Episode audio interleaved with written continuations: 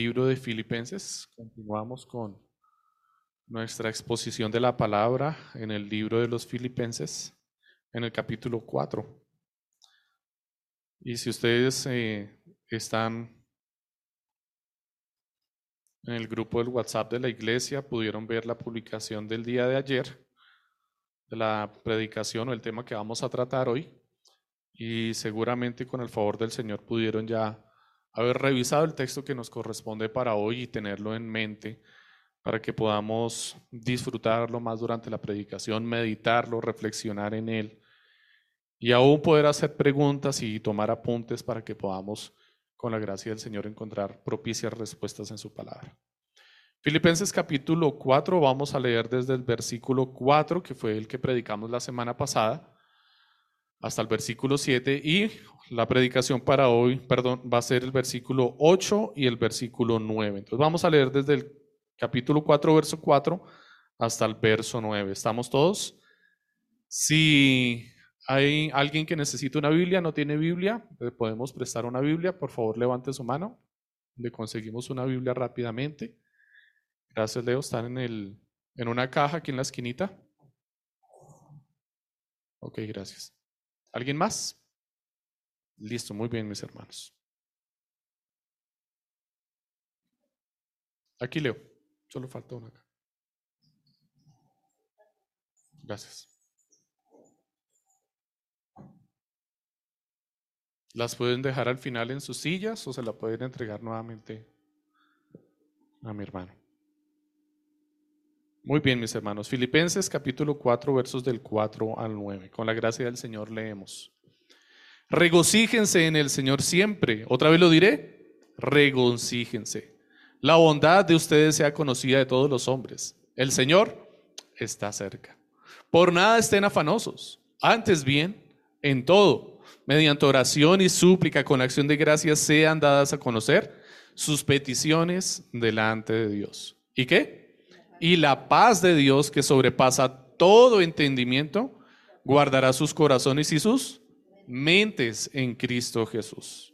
Por lo demás, hermanos, todo lo que es, todo lo, todo lo justo, todo lo puro, todo lo amable, todo lo honorable, si hay alguna virtud o algo que merece elogio, en esto mediten.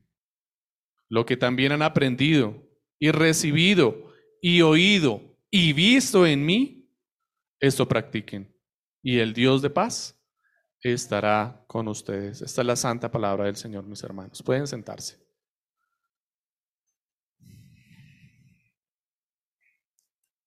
Bueno, muy bien, como les dije, el texto en el que nos vamos a ocupar hoy, en el que nos concentramos ahí, hoy será solamente el versículo 8 y el versículo 9. Pero inicié leyendo desde el versículo 4, que fue lo que predicamos la semana pasada, porque estas esta porción de las escrituras está conectada, está relacionada y es en, Pablo nos quiere dar allí tres enseñanzas fundamentales.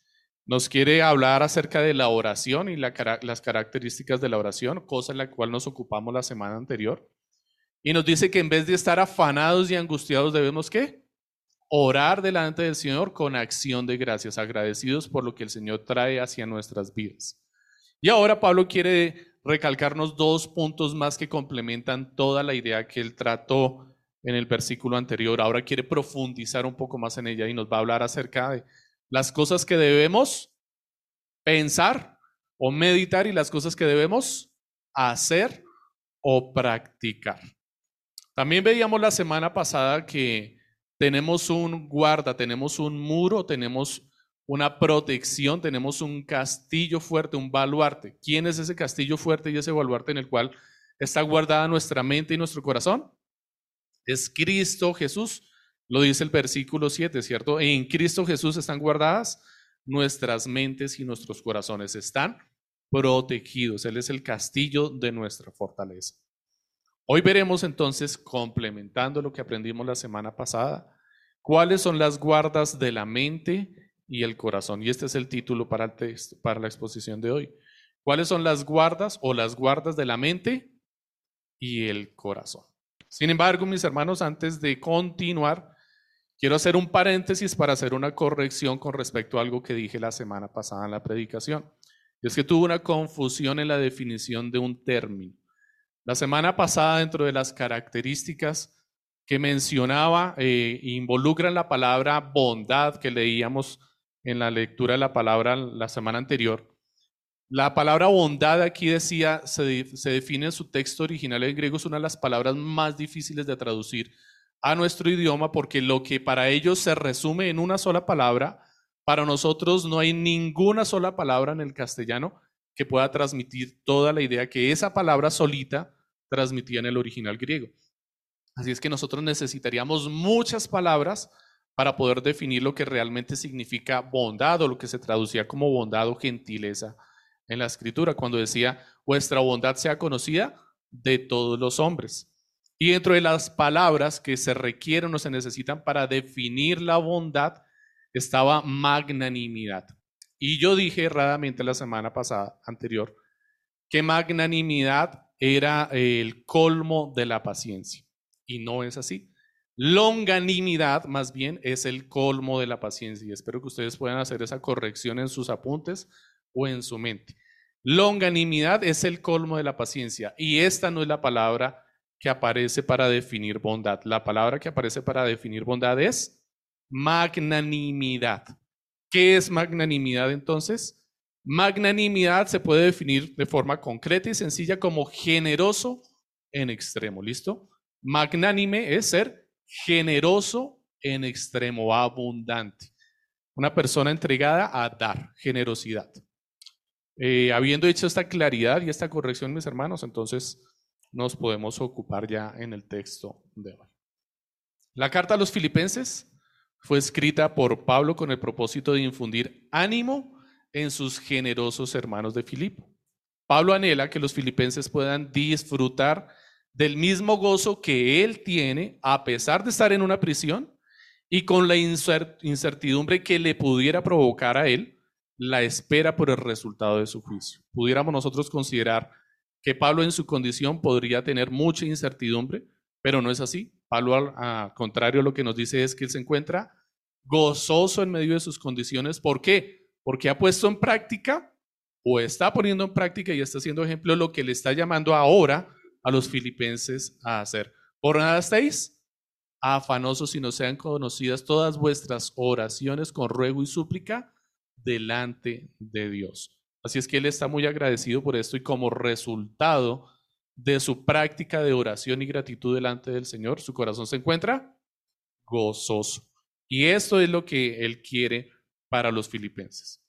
Sin embargo, el objetivo de Pablo no es el gozo en sí, ya que les deja claro que el gozo es una evidencia o una bendición de tener su fe puesta en Cristo y en su obra. Es decir, que el gozo es, viene como añadidura, es como la respuesta a la bendición de parte de Dios, es una gracia inmerecida, consecuencia de qué?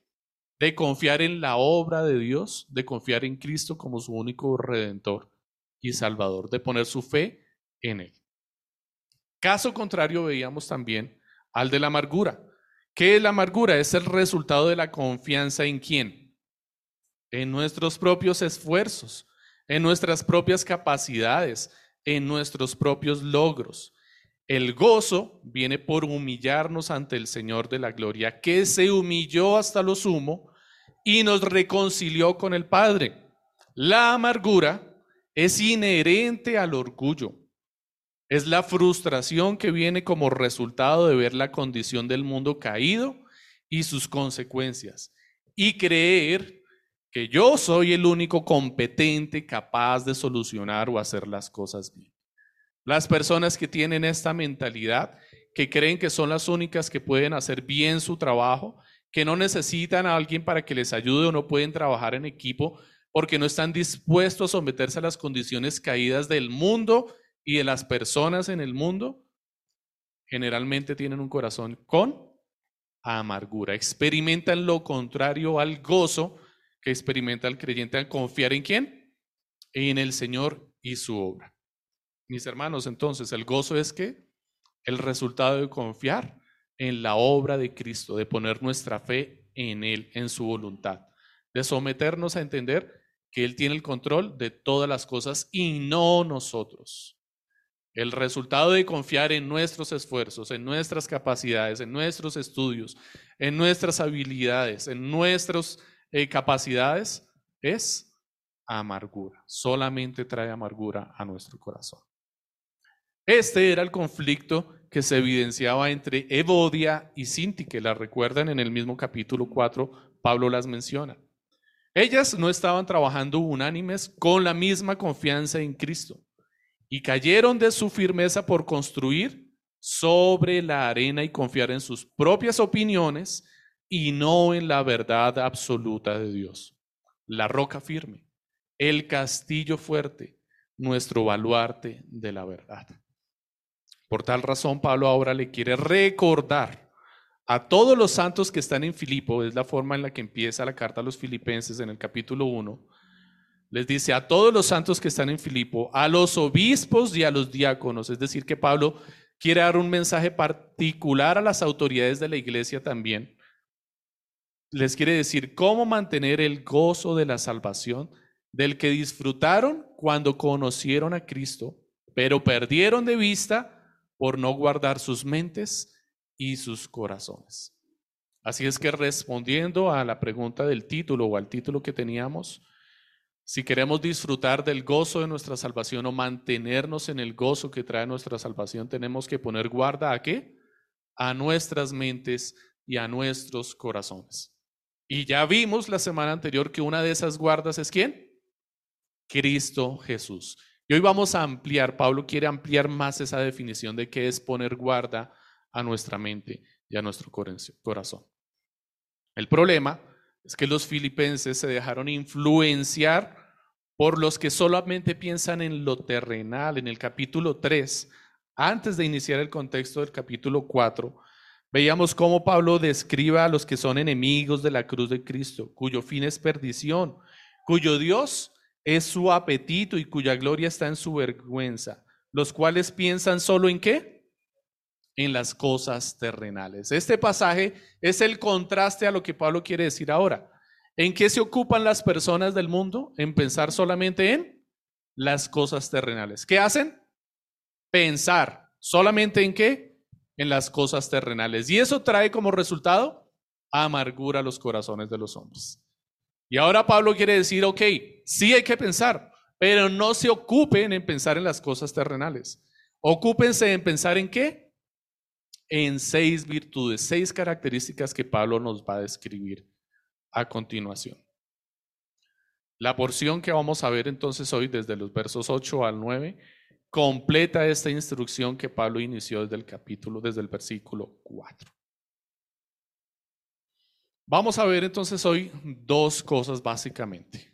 Ya las mencioné inicialmente. Los dos puntos que veremos hoy es qué es lo que debemos pensar y qué es lo que debemos hacer. Sígame por favor en su Biblia en los versículos 8 y 9. Por lo demás, hermanos, todo lo que es verdadero, todo lo digno, todo lo justo, todo lo puro, todo lo amable, todo lo honorable, si hay alguna virtud o algo que merece elogio, ¿qué dice? en esto mediten. Si usted tiene la versión Reina Valera, seguramente dice allí, en esto pensad. ¿Cierto? Aquí se encuentra el verbo, ¿cierto? El verbo que define la acción del pasaje. Nos dice qué es lo que debemos hacer. Es un verbo imperativo, es una orden. No es una consideración, no se lo deja a su opinión, no se lo deja a su eh, idea o expectativa, es una ordenanza, es un mandamiento. Le dice, piensen en esto, ocúpense en esto. Verso 9. Lo que también han aprendido y recibido y oído y visto en mí, todos estos son verbos también. Ahora dice, aplica un verbo a todos estos que los domina. Dice, esto practiquen, es decir, esto hagan. ¿Qué deben hacer? Todo lo que han aprendido, recibido, oído y visto de mí. ¿De quién? de Pablo. ¿Recuerdan esta idea que ya la habíamos visto antes también en los filipenses? Sed qué? Imitadores de mí como yo soy Cristo. Pablo ya se lo dijo a los filipenses anteriormente y ahora se los quiere decir nuevamente aquí. Dicen, ok, yo ya les enseñé ustedes ya me vieron, ustedes aceptaron la enseñanza que yo les di, ustedes escucharon también lo que yo les he dicho, ahora imítenme, hagan lo que han visto en mí. ¿Y como resultado qué vamos a tener? El Dios de paz estará con ustedes. ¿Recuerdan la conclusión de la lista anterior en el versículo 7? ¿Qué dice? Y la paz de Dios que sobrepasa todo entendimiento guardará sus corazones y sus mentes en Cristo Jesús. Entonces aquí hemos visto ya cómo, cómo se desarrolla de forma paralela las mismas ideas en los dos textos. Pero en este, en estos dos versículos, Pablo profundiza acerca de dos asuntos particulares que no tocó en la primera porción, en donde más bien enfatizó en la oración y en el no afanarnos. ¿Qué debemos pensar? Seis cosas en las que debemos ocupar nuestra mente, mis amados hermanos. ¿En qué debemos ocupar nuestra mente? ¿En lo verdadero? ¿En lo digno? ¿En lo justo? ¿En lo puro? ¿En lo amable? ¿Lo honorable? Y en lo honorable, perdón. Y encierra o define todas esas seis características con esta expresión. Si hay algo, si usted encuentra alguna virtud en algo, si usted encuentra que ese algo es o merece elogio, ocúpese en pensar en esto, ocúpese en reflexionar o en meditar en esto. Todas estas seis características tienen virtud y merecen elogio. Básicamente la virtud o el merecer elogio son lo mismo, ¿listo? Si hay alguna virtud o algo que merece elogio, las dos ideas representan lo mismo, apuntan a lo mismo. Cristo es la guarda de nuestra mente y corazón. Ya no lo dijo Pablo en el capítulo, en el versículo 7. Ahora, como en Efesios, Pablo nos dice, vístanse de toda la armadura de Dios. En Efesios capítulo 6, versículos 10 al 11, dice Pablo, por lo demás, nuevamente, por lo demás, fortalezcanse en el Señor y en el poder de su fuerza. ¿En dónde encontramos nuestra fortaleza? En el Señor. ¿En dónde se encuentra el poder de su fuerza? En el Señor. ¿Y qué debemos hacer? Fortalecernos en Él. Y el verso 11 dice, revístanse con toda la armadura de Dios para que puedan estar firmes contra las insidias del diablo o contra las acechanzas del diablo, si usted está leyendo en Reina Valera. ¿De qué nos debemos resistir, perdón, revestir? Es la pregunta. ¿De qué debemos revestirnos? De la armadura de Dios. La pregunta ahora es, ¿cuál es la armadura de Dios? Lo dice el versículo 10. Por lo demás, fortalezcanse en el Señor. Aquello que nos guarda, que nos protege, que nos fortalece, es la armadura de Dios. ¿Qué es la armadura de Dios? O más bien, debería preguntar, ¿quién es la armadura de Dios? La armadura de Dios es Cristo, que dentro del mismo contexto que vemos en Pablo en Filipenses, Él es nuestra guarda, aquello que protege nuestra mente y nuestra voluntad. Regocijarnos en el Señor la orden inicial del verso 4 entonces es aquella gracia inmerecida que recibimos al ocuparnos de nuestra salvación. Lo dijo Pablo ya en Filipenses nuevamente, lo vimos anteriormente. Es una gracia inmerecida que recibimos al ocuparnos de nuestra salvación. ¿Con qué? Con temor y temblor, pensando y actuando conforme a la instrucción de Cristo dada a través de Pablo.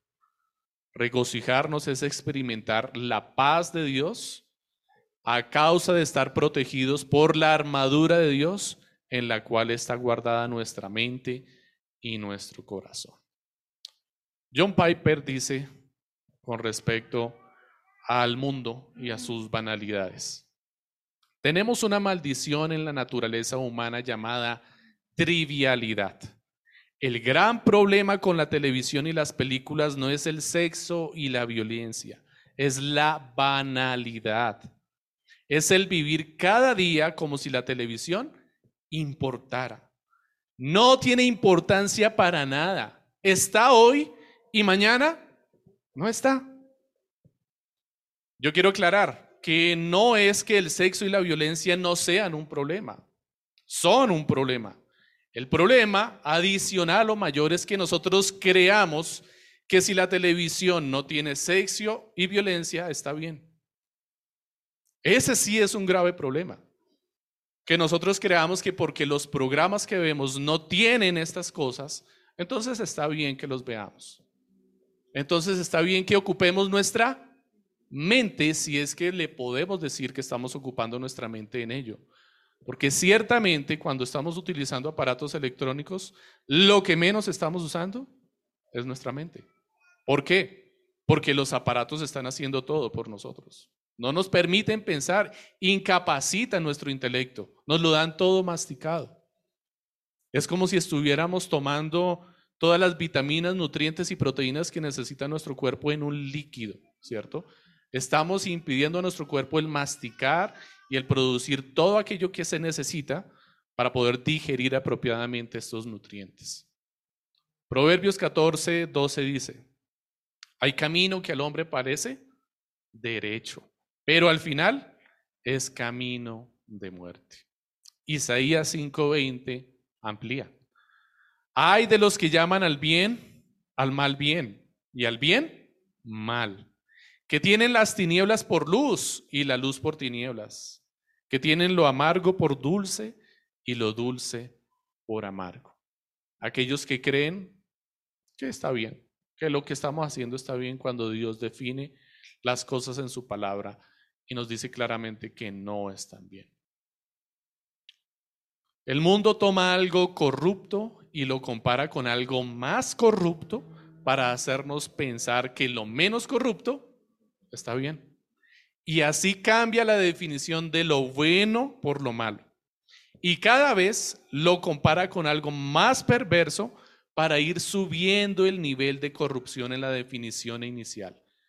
Por ejemplo, el homosexualismo. La palabra dice que es pecado.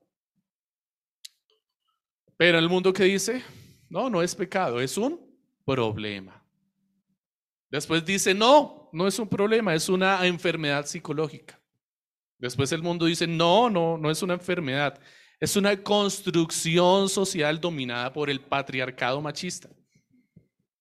Y finalmente, el, homosexualismo termina siendo definido como la evolución del amor, ¿cierto? El homosexualismo es amor puro, es amar a tu prójimo, es una entrega total del amor al prójimo. Y terminaron convirtiendo una definición absoluta y completamente opuesta a la realidad de hoy en día en algo ligero, liviano, simple, fácil o tolerable para muchos, pero que a la luz de la verdad es completamente opuesto.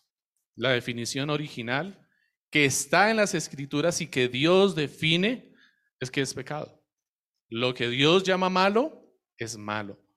Lo que Dios llama bueno es bueno. Y nosotros tenemos que sujetarnos a esa definición. Tenemos que pensar en esa definición. En este caso, se disminuye la gravedad de la falta para ir exaltando la condición de la persona. Es decir, que la condición pecaminosa de la persona ya deja de rechazarse o reprobarse y empieza a exaltarse y a reconocerse como algo normal, como algo natural, como algo digno en lo cual deberíamos pensar, como algo verdadero, como algo justo, como algo honorable. La virtud de la verdad, mis hermanos, es que no es nuestra. No está definida por un ser humano cuestionable, sino por Dios mismo. Es más, la palabra dice que Dios mismo es la verdad.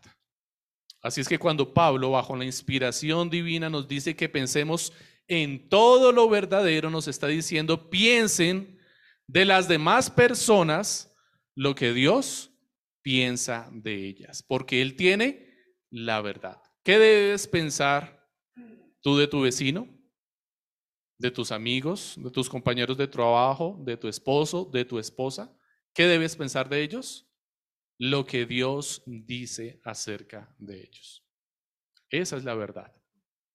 Piensa en la gran necesidad que el incrédulo tiene de ser salvo. Piensa en la dependencia que el creyente tiene de Dios para mantenerse firme. Piensa en todos los pecados pasados, presentes y futuros que el Señor te perdonó, para que cuando te ofendan, no tengas excusas para no perdonar a tus padres, no pongas excusas para perdonar a tu hermano, a tu esposo, a tu esposa, a tu jefe, a tu vecino. Él es el que define la verdad. Y la verdad del Señor en su palabra es que Él perdonó todos tus pecados. ¿Por qué deberías tú cuestionar al que peca contra ti? ¿Por qué no deberías poner en práctica lo que Él te está enseñando? Reflexiona acerca de lo que Dios dice. Es decir, hagamos lo que nos está diciendo Pablo en el texto. Pensar, meditar en esto, reflexionar. ¿Qué ve el mundo en el creyente, mi hermano? ¿Qué ve el mundo en ti? Si tú eres un creyente, ¿cómo te ve y te define el mundo? Claramente sabemos que ni tú ni el mundo ve nuestro corazón. El mundo ve apenas nuestras obras. Y la ausencia o la mala práctica de esas obras entorpece o niega el evangelio que prediques. Si tú eres portador de la verdad, si tú piensas en la verdad, si tú tienes la verdad de Dios en tu mente, pero tus prácticas no son coherentes con la verdad que tienes en tu corazón, estás entorpeciendo lo que los demás están percibiendo de ti, lo que los demás perciben de Dios en ti. Nuestra mente debe ocuparse en la meditación de todo aquello que es digno. La segunda característica que Pablo nos dice en lo cual debemos ocupar nuestra mente es la dignidad, aquello digno. Dignidad significa que estás en deuda con alguien que le debes algo que es suyo. Espero que entiendan la definición, mis hermanos, la vamos a ampliar. Dignidad significa que estás en deuda con alguien, te debes a alguien, te debes a hacer algo, que le debes algo que es de esa persona. Algo digno es algo que tiene mérito, algo que merece tu consideración, es decir, que tú pienses en ello y que te ocupes en ello. ¿Qué hay de digno en la creación para que tú te ocupes en pensar, en ello? Reflexiona un minuto. ¿Qué hay digno en la creación para que tú te ocupes en ello? En la creación solamente hay una cosa digna para que tú pienses en ella. ¿Sabes cuál es? El hombre. El hombre es el único que tiene dignidad en toda la creación. ¿A causa de qué? De que fue hecho a imagen y semejanza de Dios.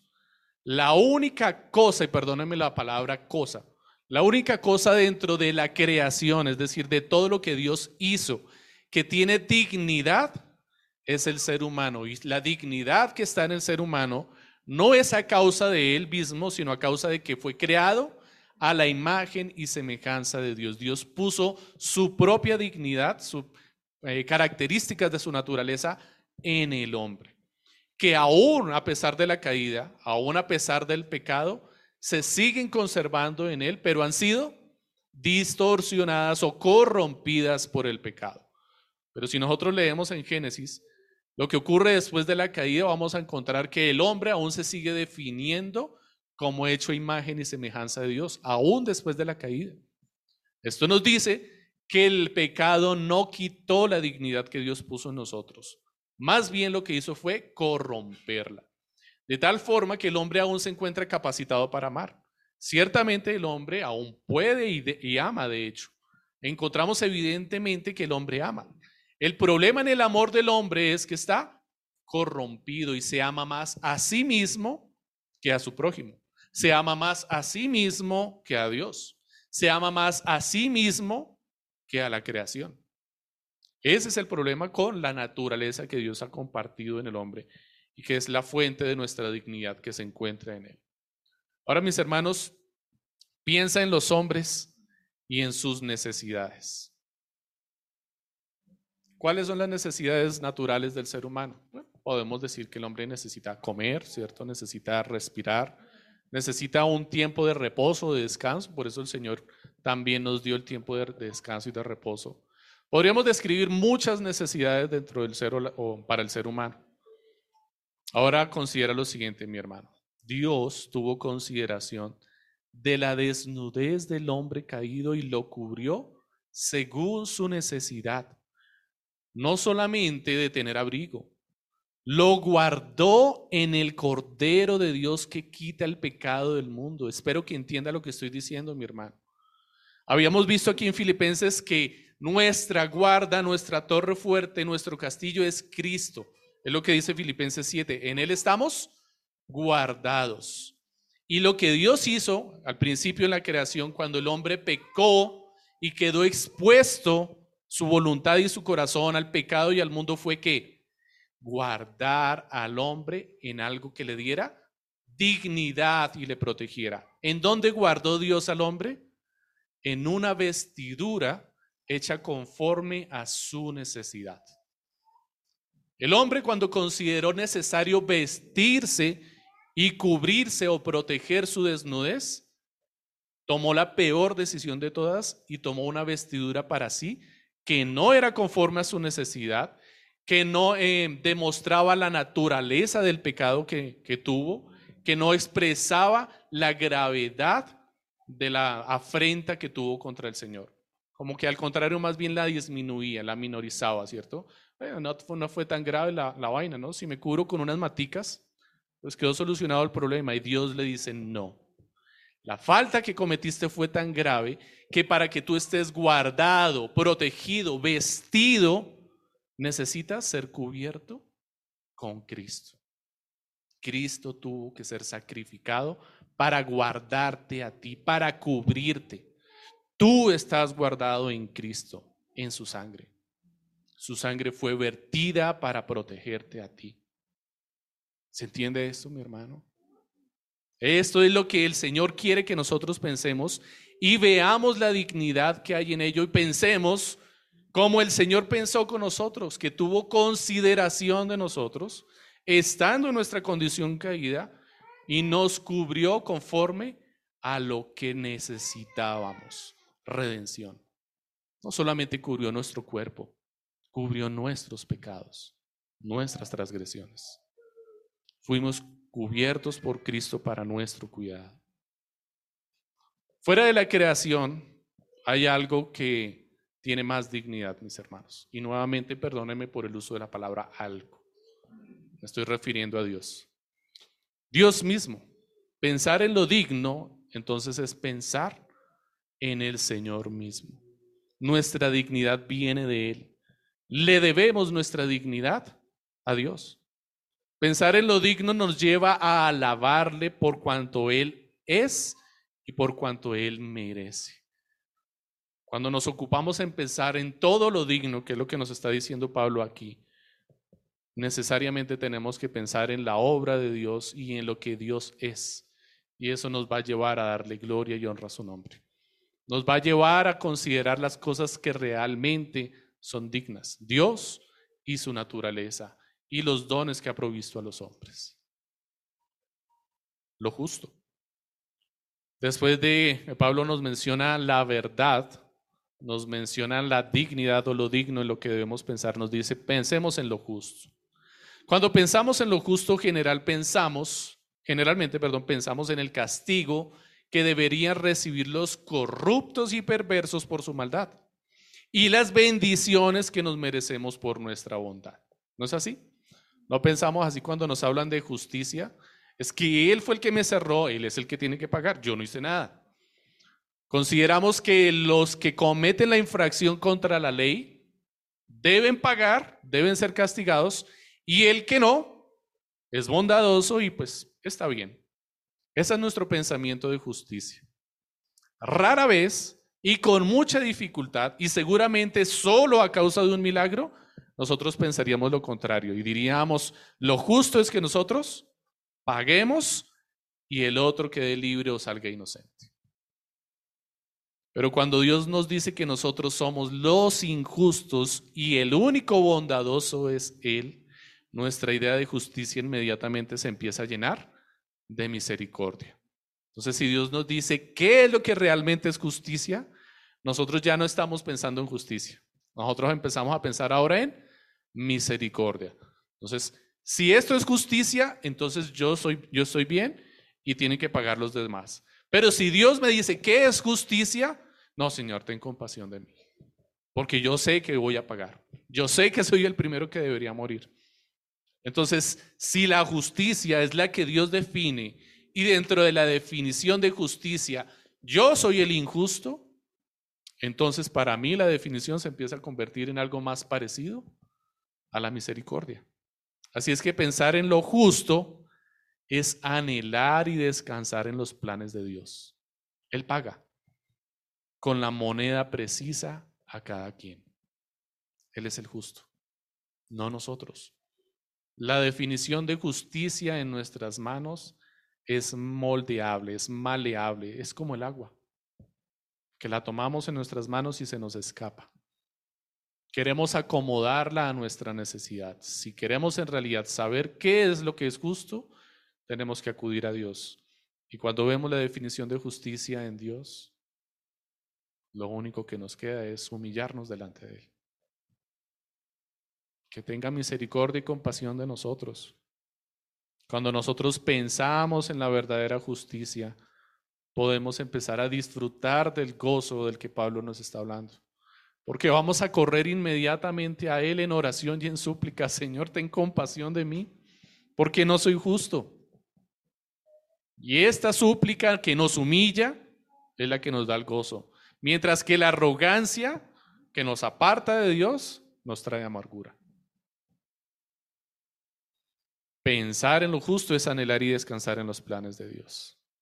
Él paga con la moneda precisa de cada quien. Mía es la venganza, dice el Señor. Yo pagaré. Lo justo es que nosotros estuviéramos en la cruz, pero el que pagó fue Cristo. Pensar en lo justo siempre nos llevará a vivir agradecidos. Si tú ocupas tu mente en pensar en la justicia, en vez de estar buscando culpables en el mundo, vas a empezar a vivir agradecido. Eso es lo que el Señor te pide cuando te dice, piensa en todo lo justo. Vivir agradecidos. Lo puro, lo verdadero, lo justo, lo piadoso, perdón, vimos ya. Lo digno, gracias. Lo digno y ahora lo puro. La definición de puro es algo Em, que no está mezclado. Puro es algo que no está mezclado, que no tiene añadiduras o diversos orígenes, que está limpio, que está sin mancha, que se mantiene en su condición original. ¿Qué es algo puro? Es algo que no está mezclado, que no tiene añadiduras, que no tiene diversos orígenes, que está limpio, que no tiene mancha y que se mantiene en su condición original. Esto es puro en las escrituras. Como las vestiduras del sumo sacerdote, ¿cierto? En donde no se permitía la mezcla de hilos. Como el agua de la roca, ¿cierto? Limpia, pura, cristalina y transparente, que de hecho es Cristo. Como la esposa del cordero. Y esta es una definición muy particular de pureza. ¿Por qué? Porque ¿cómo se encuentra la esposa del Cordero? Se encuentra con mancha. ¿Y el Señor qué está haciendo con la esposa del Cordero acá? Con su iglesia. La está preparando para qué? Para presentársela a sí mismo como una esposa sin mácula, es decir, sin mancha. Y esto es pureza.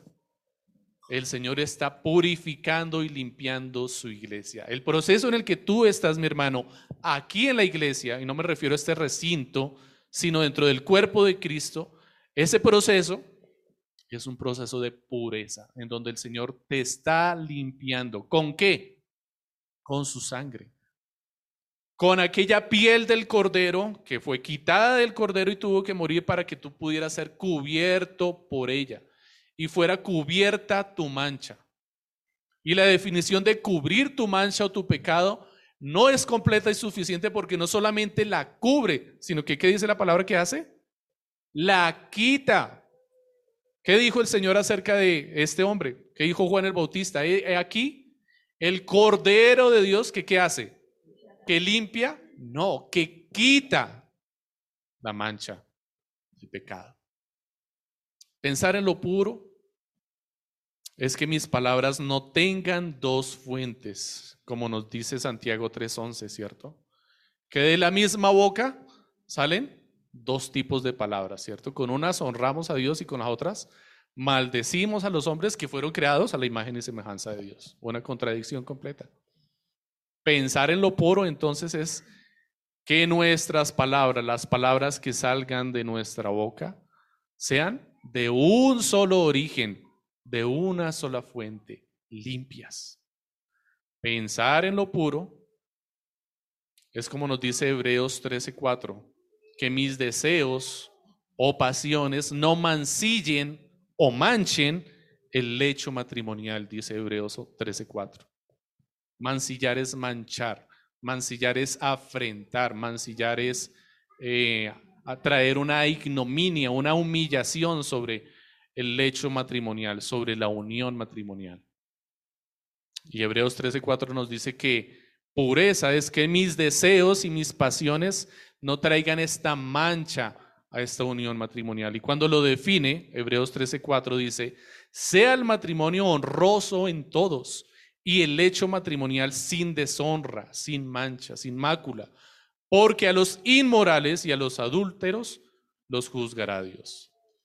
Nos dice que el hecho entonces se mancilla o se mancha cuando hay adulterio, pero también cuando hay inmoralidad sexual. Toda inmoralidad sexual. Así es que no solamente se mancha el lecho cuando mis deseos impuros o pecaminosos se relacionan con el adulterio, sino que también lo mancho cuando hay corrupción en mi propia mente para acercarme al lecho matrimonial. Cuando yo tengo una intención inapropiada que no es conforme a la verdad de Dios, eso es lo que la palabra llama inmoralidad. Cuando mis acciones corresponden con mi pensamiento corrupto, eso es lo que la palabra de Dios también llama inmoralidad. Cuando yo hago las cosas diferente a la forma en la que el Señor lo estableció, eso es inmoralidad. Cuando yo hago las cosas dentro del lecho matrimonial, diferente a lo que el Señor ha llamado y como Él prohíbe, como Él, haciendo lo que Él prohíbe, esto es inmoralidad sexual. Y allí estoy actuando con impureza, no estoy pensando en lo puro. Ocupar nuestra mente en lo puro es no tener deseo de distorsionar, quitando o agregando a los valores, principios y ordenanzas de Dios en su palabra. Es mantener esos principios y ordenanzas claros. De tal forma que si Hebreos 13:4 nos dice que dentro del matrimonio sea el matrimonio sea honroso en todos y el hecho matrimonial sin deshonra, porque a los inmorales y adúlteros él juzgará, de entrada ya nos está diciendo que si hay algo fuera del matrimonio que corresponda a nuestros deseos y pasiones, ya estamos teniendo pensamientos impuros. Si nos llegamos a acercar a la intimidad sexual fuera del matrimonio, ya hay impureza. Si lo hacemos dentro del matrimonio y no lo hacemos como el Señor lo determina, ya hay impureza. Lo amable. Amable aquí significa dispuesto a complacer. Es una palabra diferente a la amable que definimos la semana pasada, en donde la, la, Biblia de las Américas define como bondadoso, la Reina Valera tiene como amable. Esa palabra que no se puede traducir al castellano porque tiene un significado muy amplio. Esa palabra que aparece allá arriba como amable o como bondadoso es diferente a la palabra que aquí aparece como amable. La, palabra que en este momento se define como amable significa alguien que está dispuesto a complacer. Es decir, piensa en la palabra amable como aquel que se da a ser amado por las demás personas. Aquella persona que le es fácil amar a los demás. Que tú la ves y le amas, ¿cierto? ¿Por qué? Porque es una persona que está dispuesta a servir a los demás, a complacer a los demás.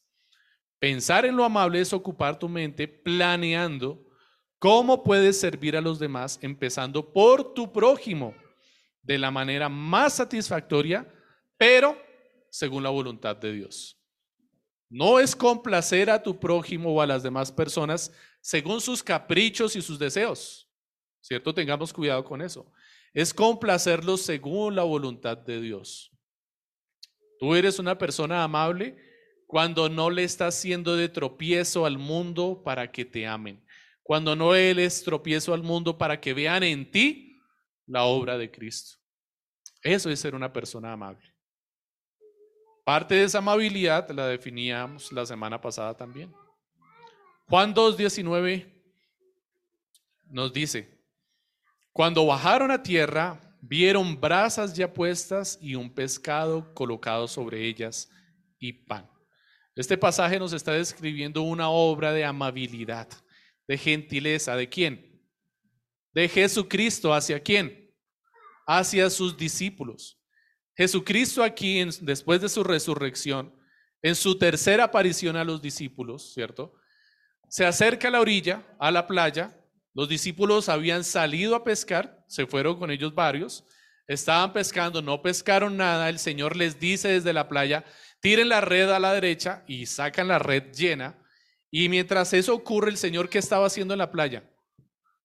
Les estaba preparando desayuno a sus discípulos. O sea, es Dios. Sí, es Dios encarnado con los hombres y llegó a hacer qué? A prepararle el desayuno a sus discípulos. ¿Usted ha considerado esto, mi hermano? ¿Usted entiende que esa amabilidad viniendo de parte de Dios? Que Él siendo Dios, o sea, el texto simplemente nos pudo haber relatado que llegó el Señor a la playa y le dijo a los discípulos, tiren la red por la derecha y van a sacar más y listo.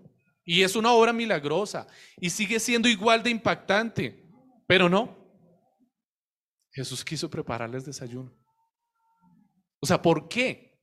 ¿A razón de qué? ¿Qué le agrega al texto esta información?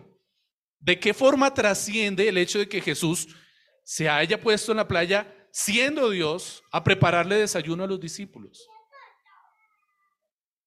Mostrar la gran gentileza y amabilidad de Dios, mis hermanos. No tiene ninguna razón. Es Dios. Él simplemente hace así con sus dedos y surge la creación, con el poder de su palabra. Pero se humilló de tal forma que consideró la necesidad de sus hermanos, de sus discípulos, y les preparó desayuno. Y a mí personalmente me cuesta trabajo preparar el desayuno por la mañana levantarme muy temprano para hacer el desayuno. Yo que más bien preferiría quedarme en la cama y que me sirvieran el desayuno. Mi condición natural es esa. Pero el Señor Jesús se levantó muy temprano y preparó el desayuno para sus discípulos, porque la pesca no se llevó a cabo tarde. Pensemos en David y Mefiboset. ¿Recuerdan a Mefiboset? El último descendiente de Saúl. David le pregunta al siervo de Saúl, ¿hay alguien con quien yo pueda hacer misericordia aún en la casa de Saúl? ¿Y quién quedaba? Ese perro muerto. Mefiboset. Alguien que pudiera considerar cualquier otra persona completamente indigno. Y David le trató con tal amabilidad y gentileza que siendo hijo descendiente de su enemigo, puso un lugar en su mesa y dispuso la provisión suficiente para que nunca le faltase nada.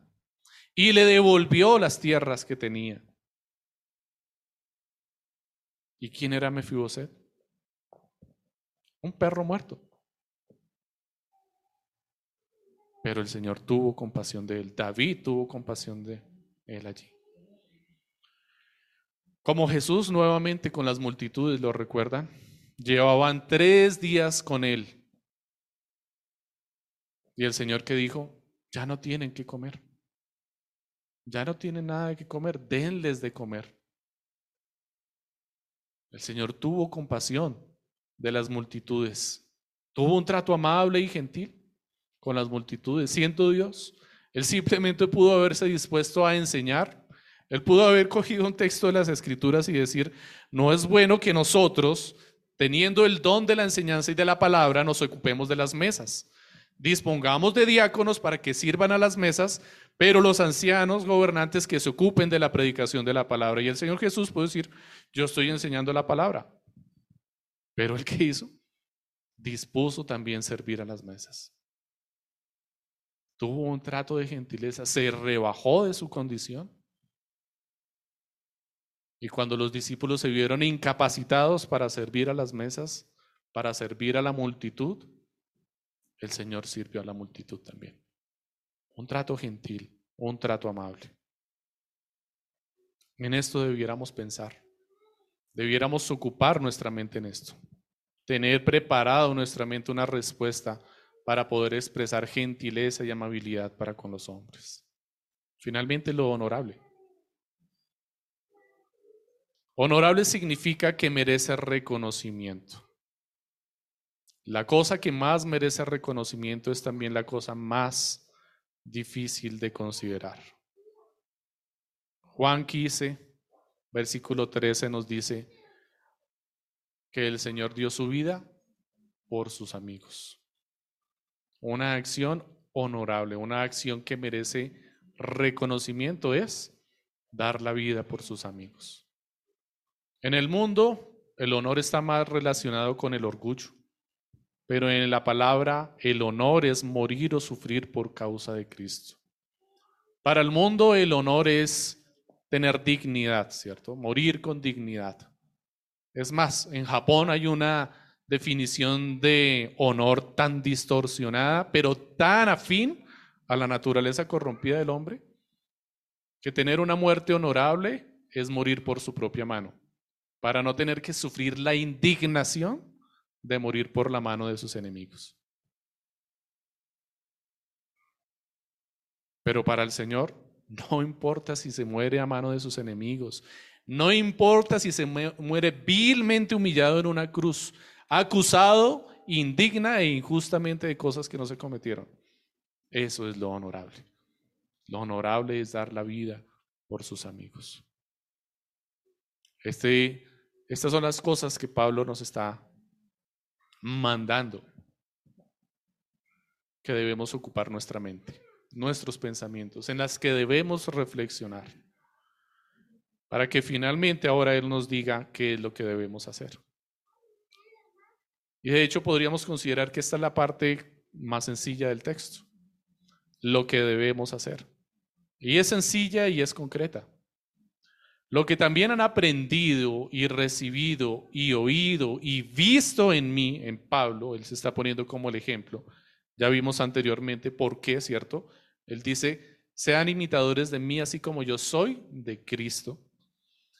Esto practiquen y el Dios de paz estará con ustedes. Mateo 7:24 dice, por tanto, cualquiera que oye estas palabras mías y las pone en práctica será semejante a un hombre sabio que edificó su casa sobre la roca. ¿Qué es seguir la instrucción de Jesús? Escucharla y seguirla, ponerla en práctica, es construir nuestra casa sobre la roca, sobre algo firme, sobre algo que da seguridad, sobre algo que nos guarda. Es construir sobre Cristo mismo. En paz está aquel que edifica sobre esta roca. La conclusión de Pablo no solamente es tener paz, sino tener al Dios de paz. Leí el versículo 7 anteriormente. Y la paz de Dios que sobrepasa todo entendimiento guardará sus corazones y sus mentes en Cristo. Allí Pablo nos está prometiendo la paz de Dios. Ahora, en el versículo 9 dice, lo que también han aprendido y recibido y oído y visto en mí, esto practiquen y el Dios de paz estará con ustedes. ¿Qué se nos está dando? Se nos está dando la paz de Dios y se nos está dando al Dios de esa paz. O sea, ¿qué más queremos? Tenemos la paz que proviene de Dios y tenemos al mismo Dios de paz. Porque si construimos sobre la roca firme, vamos a tener paz. Es una roca inamovible. Es una roca que nos da seguridad y tranquilidad. Pero además, no solamente tendremos paz, sino que tendremos la misma roca. que es la fuente de fortaleza y firmeza nuestra.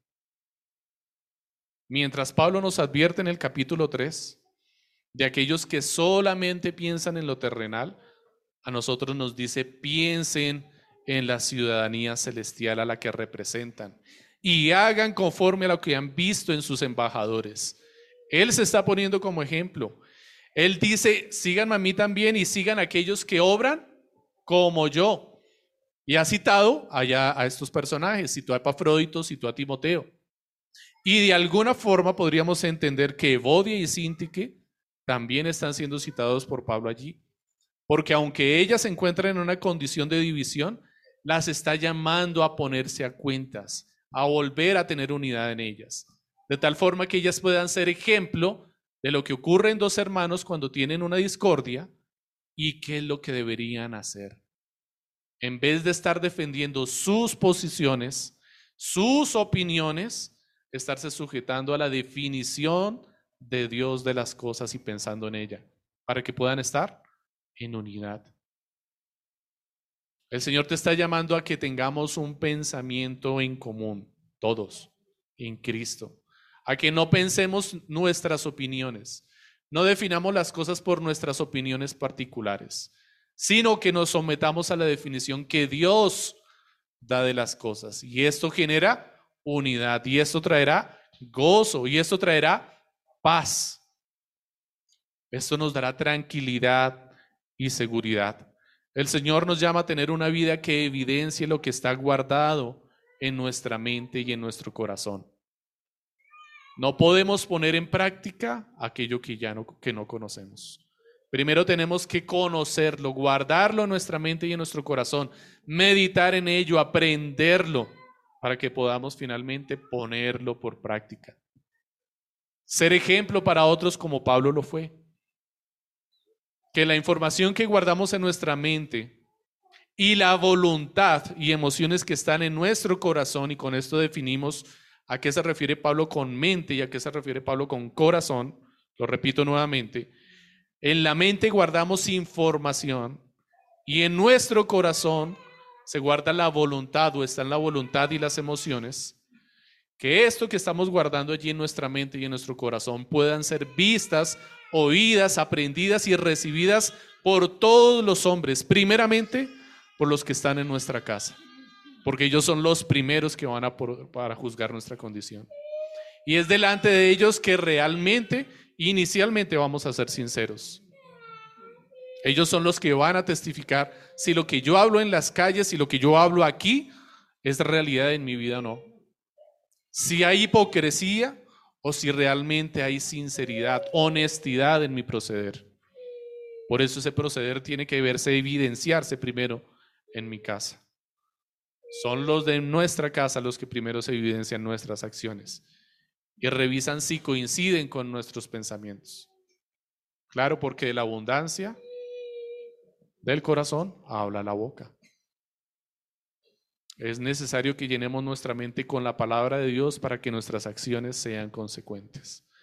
Si tú no tienes la palabra de Dios en tu corazón, si no te llenas de la palabra del Señor, si no guardas en tu corazón lo verdadero, lo puro, lo justo, lo limpio, lo honesto, lo amable, todo lo honorable, tus acciones van a ser conforme a lo que hay en tu corazón. Nadie puede dar lo que no tiene. Nadie puede dar lo que no ha recibido. El gozo y la paz del Señor están en la vida del creyente por causa del milagro que nos hace humildes. Y nos lleva a reconocer cuánto necesitamos aprender antes de poder hacer. Terminemos con Efesios 2, 8, 10, mis amados hermanos. Porque por gracia ustedes han sido salvados por medio de la fe. Y esto no procede de ustedes, sino que es un don de Dios. No es por obras para que nadie se gloríe, porque somos hechura suya, creados en dónde? En Cristo Jesús, ¿para qué? Para hacer buenas obras. ¿Y de dónde salen? Las cuales Dios preparó de antemano para que anduviéramos en ellas. Él ya ha dispuesto las buenas obras en las que debemos andar. Y Él ha dispuesto que esas buenas obras se originan en Cristo Jesús. ¿Estás en Cristo, mi amado hermano? ¿Estás recubierto de Cristo? ¿Estás sobre Cristo? ¿Tu vida se edifica sobre Cristo? Cristo está trabajando en ti para, presentar, para presentarte delante de Él como una esposa pura, limpia y sin mancha. Entonces las obras, estas obras que describe la escritura son una evidencia en tu vida. Se darán de forma natural. Amado Señor, gracias por tu palabra.